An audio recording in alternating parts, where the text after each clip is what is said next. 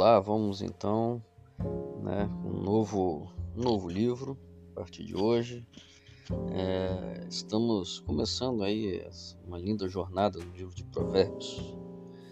E no capítulo 1, há três ideias essenciais muito importantes. O primeiro está no verso 7. O temor do Senhor é um princípio da sabedoria. Aqui, temor significa reverência, assombro, respeito se quisermos ser pessoas sábias, é muito simples. Precisamos cultivar reverência, respeito e admiração por Deus. A segunda ideia está no verso 10. Se os pecadores quiserem nos seduzir, fiquemos longe deles. Não nos achemos fortes o suficiente para sozinhos vencer o mal e os maus. É, não confiemos em nossa força pessoal, mas também resistamos Ninguém nos pode obrigar a fazer coisas erradas. A terceira ideia está no verso 28. Então me invocarão, mas não, eu não responderei. Me procurarão, mas não me acharão. Vai chegar o momento em que Deus não ouvirá e não será encontrado. Sabe por quê? É, e com quem acontecerá isso? Com aqueles que vivem distantes de Deus aqueles que fazem coisas erradas, você quer ser feliz? Ouça e obedeça a Deus. Essa é a forma mais segura e a forma mais correta de se viver. Capítulo 2 apresenta belas promessas às pessoas que vivem de modo sábio, ou seja, naqueles que vivem com respeito, com reverência e admiração por Deus, e por isso se conduzem numa vida reta. E estas são algumas das promessas que Deus apresenta às pessoas, a essas pessoas. Número um, ele será o escudo protetor àqueles que viverem em sabedoria. Número dois, Deus dará bom senso e oportunidade e boa postura àqueles que tiverem temor por ele. Número três, Deus livrará do mau caminho e das más influências àqueles que viverem com temor dele. Número 4.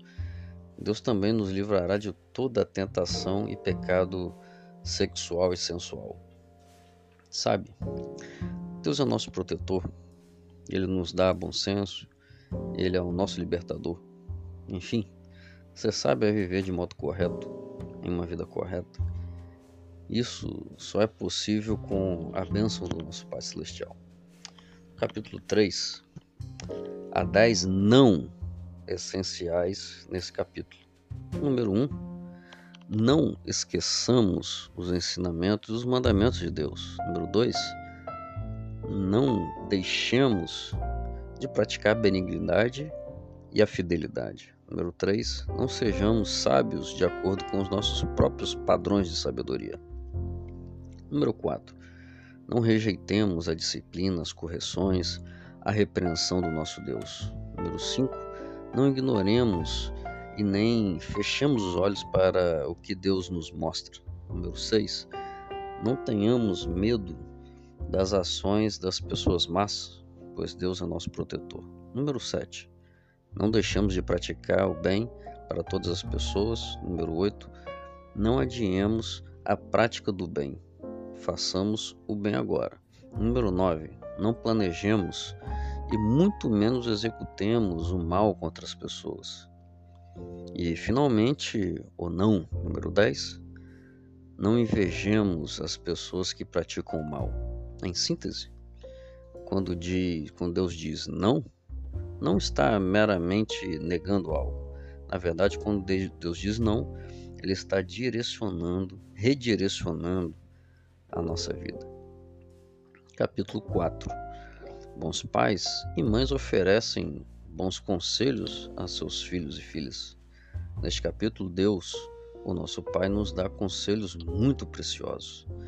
Número 1. Um, guarde meus ensinamentos e os meus mandamentos. Número 2. Busque sabedoria e busque bom conhecimento. Número 3. Fique longe do mau exemplo daqueles que não amam a Deus. Conselho número 4. Mantenha os ouvidos atentos à palavra de Deus. Conselho número 5: direcione o seu olhar para as coisas celestiais que são os que realmente importam. Número 6. Cuide do seu coração, cuide da sua mente, porque está aí está a fonte da vida. E com a mente que você se comunica com Deus. Número 7. Desvie-se da falsidade e também da perversidade. O conselho número 8. Reflita no seu estilo de vida. Número 9. Mantenha-se no caminho correto. Não se desvie do bom caminho. Conselho número 10. Aceite as orientações de Deus sempre, porque elas são infalíveis. Deus sabe o que é melhor para você e para mim. Por isso, ouvir e seguir as suas orientações é a garantia de uma vida correta e de uma vida feliz, que é tudo o que nós queremos. Desfrute então hoje das bênçãos do nosso Pai.